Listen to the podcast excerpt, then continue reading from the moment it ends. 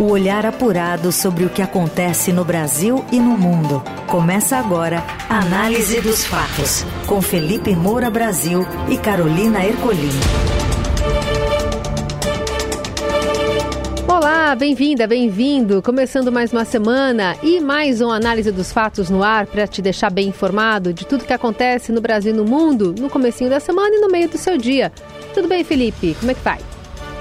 Salve, salve, Carol, equipe da Eldorado FM, melhores ouvintes, sempre um prazer falar com vocês. Vamos com tudo para mais uma semana de análise dos fatos, que logo em seguida fica disponível nas plataformas de podcast.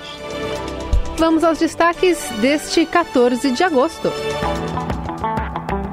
E-mails mostram agendas secretas de Jair Bolsonaro com ministros do Supremo antes ou após crises com justiça eleitoral. Informação aparece em mensagens deletadas pelo seu ex-ajudante de ordens, Mauro Cid. Atos antidemocráticos. Ministro Alexandre de Moraes vota para tornar réus mais 70 investigados por participação em 8 de janeiro. E mais, a vitória da direita na Argentina e no futebol, as malas prontas de Neymar para jogar na Arábia Saudita. O que acontece no Brasil e no mundo. Análise dos fatos. Ministro do Supremo Tribunal Federal Alexandre de Moraes vota para tornar réus mais 70 envolvidos nos atos de 8 de janeiro e lista inclui até a Fátima de Tubarão. A Raíssa Mota tem os detalhes. Boa tarde, Raíssa.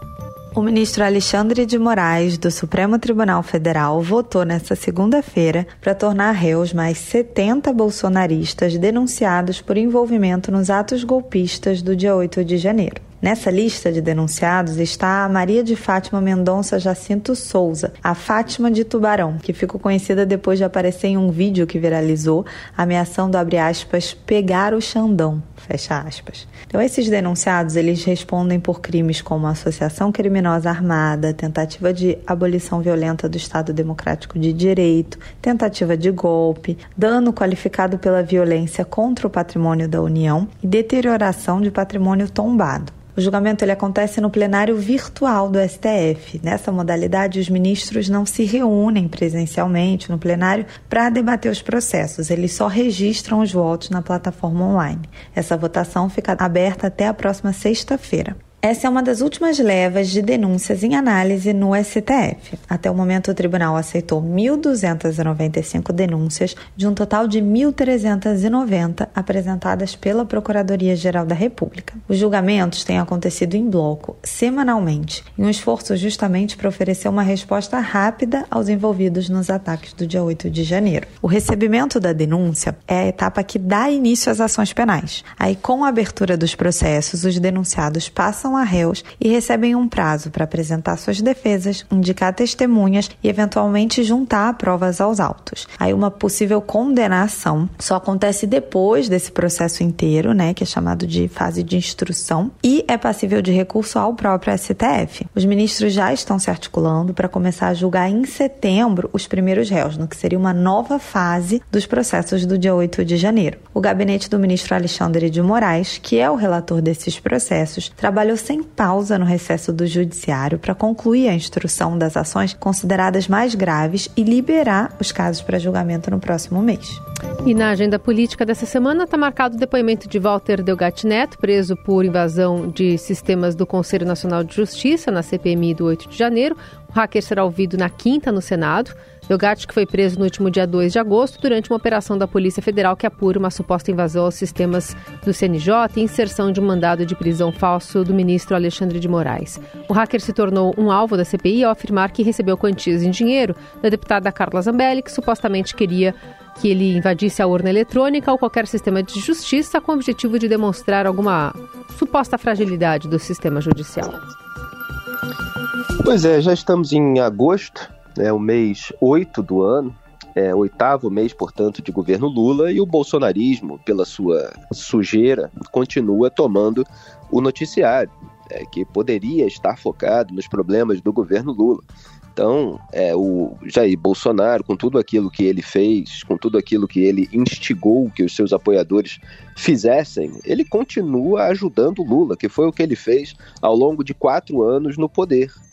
É, poderia haver aí todo um foco é, do noticiário sobre o loteamento petista do Estado. Tem reportagem no Estadão a respeito disso, é, sobre os problemas em relação à volta do PAC, que nós abordamos, abordamos aqui é, na, na sexta-feira, é, sobre pessoas é, que não seriam qualificadas para os seus cargos, como é, Márcio Portman, Guido Mantega, é, sobre uma série de erros do passado, erros evidentemente na visão daqueles que zelam pelo interesse do Brasil, mas não na visão petista, que está ali buscando é, simplesmente é, contrapartida, simplesmente retribuir aqueles que defenderam Lula, por exemplo, ao longo dos processos, mas erros que estão voltando a, a serem colocados é, por parte desse governo. Agora, o noticiário fica inteiramente é, destinado a, a, ao rastro que o bolsonarismo deixou é, em diferentes tipos de tentativas de golpe, né? desde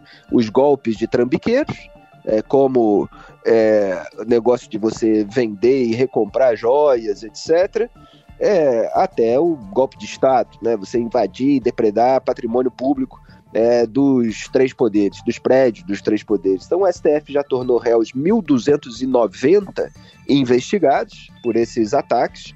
Agora saiu mais essa leva, lembrando que eles são denunciados pela Procuradoria-Geral da República, a PGR comandada pelo Augusto Ares, que foi o próprio Bolsonaro que colocou lá pegou emprestado ali do lulismo, né? Ele era muito próximo é, da turma do José Dirceu, já tinha feito evento é, para lançamento de livro, de petista, é, e Jair Bolsonaro não confiava em ninguém no momento em que ele estava com a família encalacrada. E agora está o Ares aí acenando para o governo Lula, querendo um terceiro mandato, é, fazendo toda uma articulação política, até posando de quem é relativamente rigoroso com o bolsonarismo, mesmo tendo passado pano durante quatro anos e que Bolsonaro estava com a caneta na mão. Agora, essas pessoas, de fato, dito isso tudo, elas têm de ser responsabilizadas e punidas. Aquelas que invadiram, aquelas que depredaram, aquelas que buscaram impedir é, diplomação, posse, é, aquelas que fizeram ameaças contra autoridades públicas, todas essas pessoas, nos termos da lei, obviamente, elas precisam ser responsabilizadas e punidas. É, vamos ver aí qual vai ser a margem é, de punição, é, se vai ter gente realmente passando muitos anos na cadeia ou se vai ser é, um monte de penas pequenininhas, a gente ainda precisa aguardar porque a tramitação é, é lenta, embora nesse no, no, Brasil em geral, embora nesse caso seja rápido. Quer dizer, há rigor, há severidade nesse caso. O que eu lamento sempre é que não seja assim em relação a acusações de corrupção, em relação a acusações de lavagem de dinheiro, em relação a acusações é, de peculato.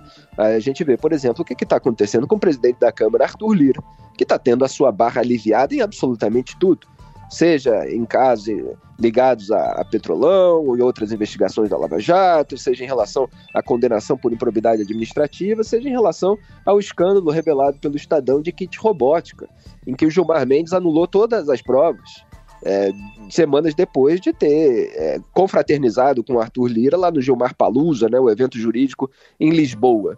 Então você tem é, esse duplo padrão do STF, quer dizer, contra tudo que seja associado ao golpismo é, e, de certa forma, ao bolsonarismo, você tem um certo rigor. Agora, é, contra os crimes de colarinho branco, mesmo aqueles é, associados ao bolsonarismo, gabinetes passados, pelo menos, é, você tem é, toda uma vista grossa, toda uma, uma complacência, uma benevolência.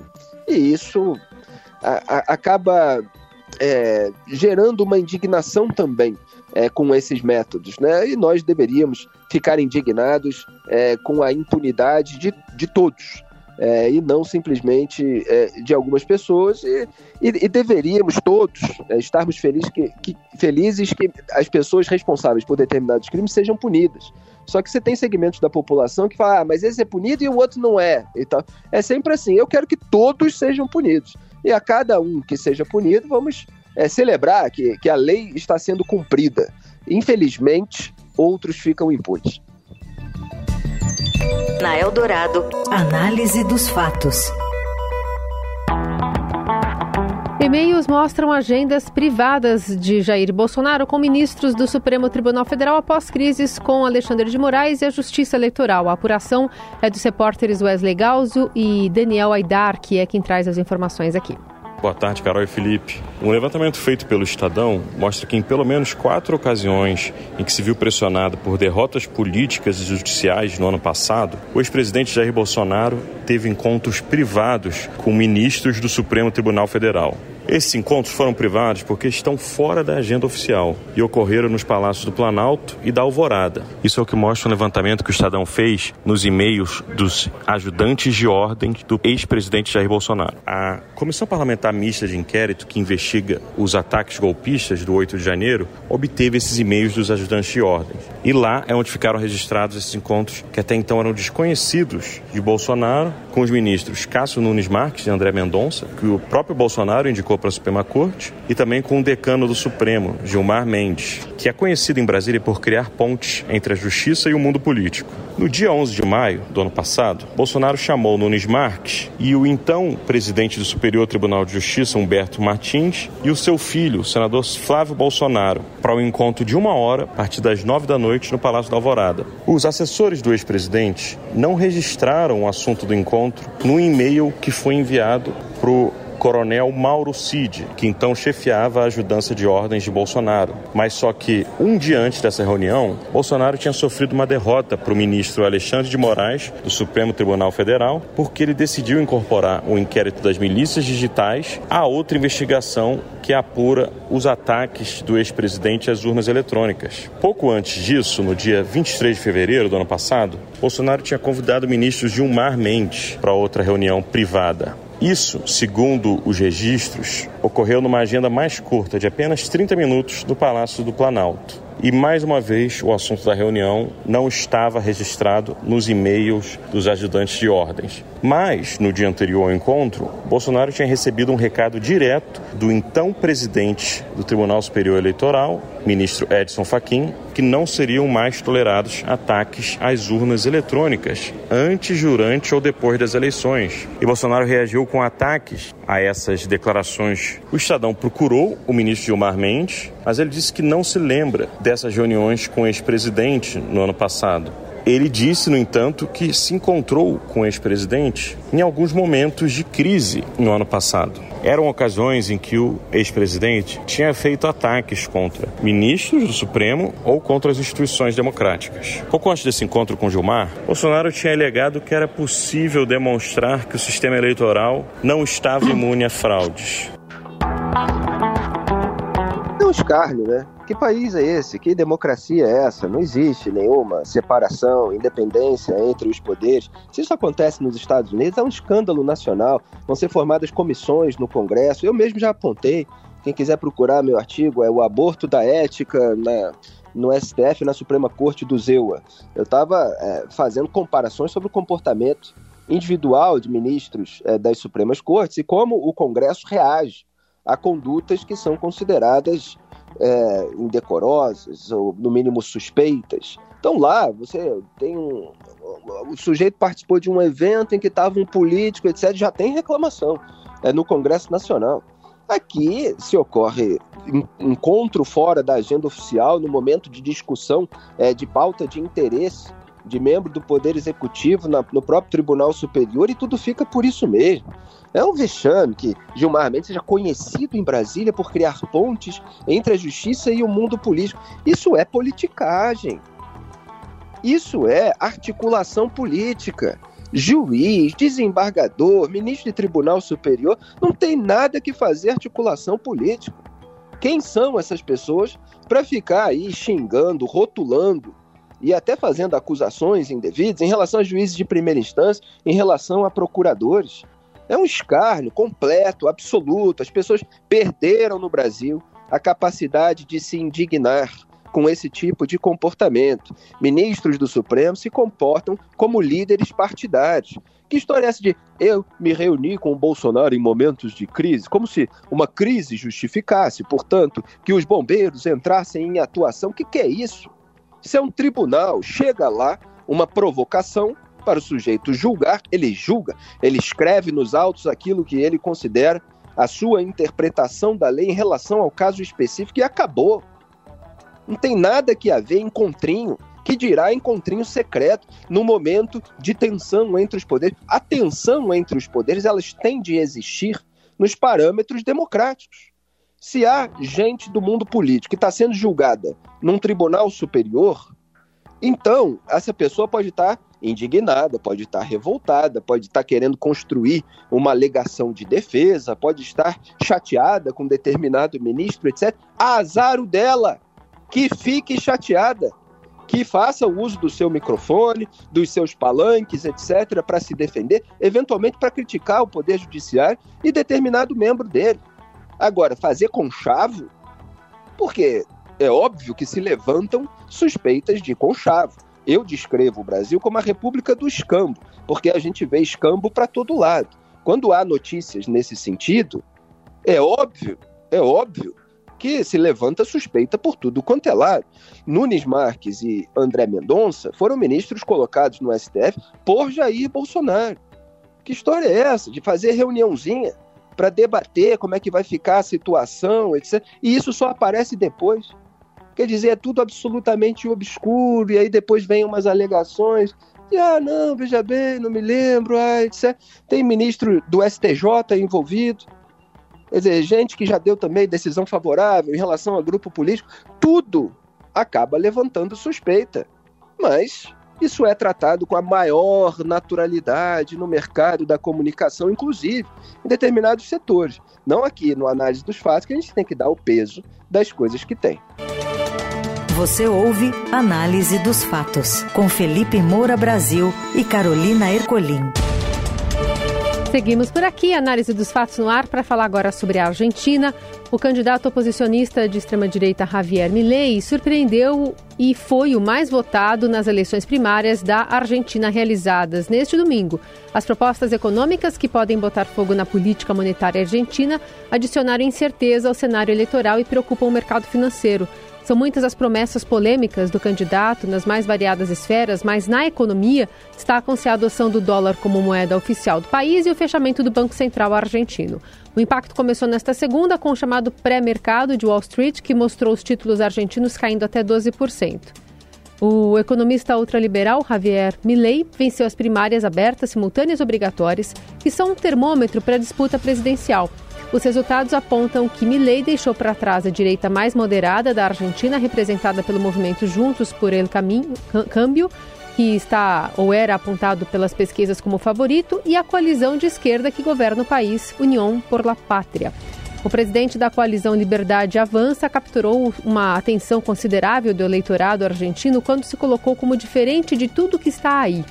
Com seu lema de ser contra a casta política, Milei agradou quem está cansado da enorme crise econômica que passa o país e não foi resolvida nos últimos governos de Alberto Fernandes e seu antecessor Maurício Macri.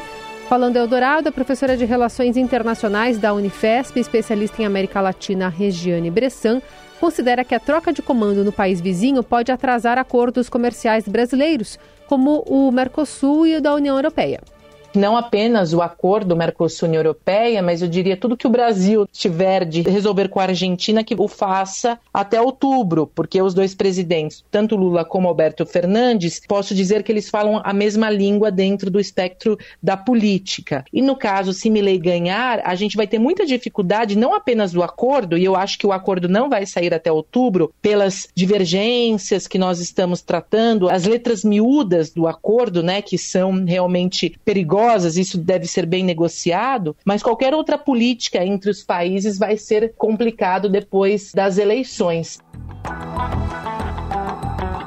Olha, o que aconteceu foi que você teve é, governos à direita, pelo menos supostamente, de Maurício Macri, porque ele é muito criticado por não ter implementado a agenda liberal, e governos de esquerda, como de Alberto Fernandes e antes, é, toda essa turma do kirchnerismo, né, é, aí do, da variação do, do peronismo argentino. E, ninguém conseguiu resolver o problema da economia. Então a população começa a olhar para o outro lado. E no outro lado você tem um discurso que pode remeter a um, a um populismo de alguém é, que está criticando justamente a casta, que é a expressão é, que é usada pelo Milley, é, dos políticos e se colocando como uma alternativa a todas essas pessoas que não conseguiram resolver é, é, os problemas. É, então, o, o, Macri pegou ali um país bastante quebrado, mas ele é, foi criticado por chegar a congelar preço, por não ter é, cortado gastos públicos, por não ter feito as reformas necessárias, implementou ali um gradualismo é, que nunca alcançou é, o, o, um resultado satisfatório, não privatizou é, estatais, concedeu aumentos ali para servidores, não quis enfrentar muita pressão. É, então você não teve ali o, o, choque do liberalismo que é defendido é, pelos, pelos liberais, seja por falta de convicção do próprio Macri, do partido dele, seja por falta de, é, de apoio político. Agora, eu não, sempre faço a minha ressalva em relação a esses rótulos que repercutem muito em todo o jornalismo, de extremista. Né?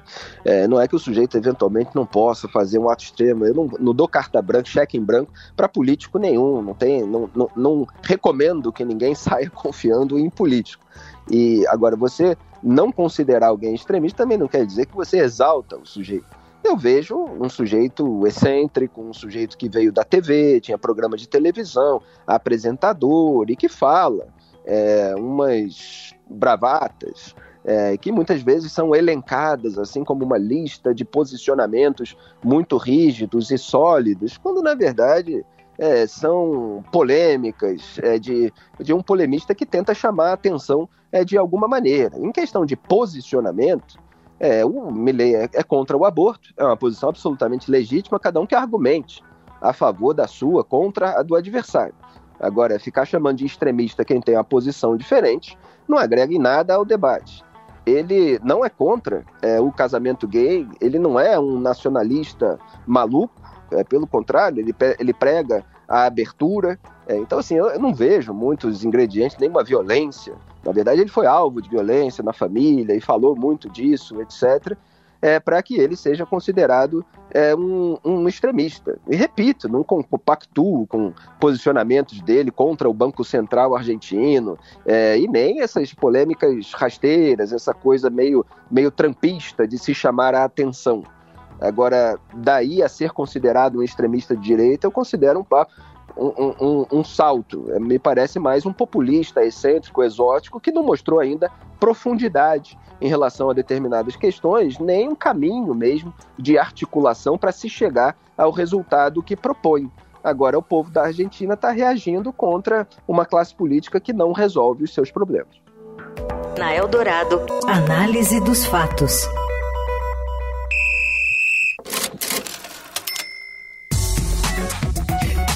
Tá caindo na conta. O PSG acerta a venda de Neymar para o Al Hilal. Os detalhes com o Robson Morelli.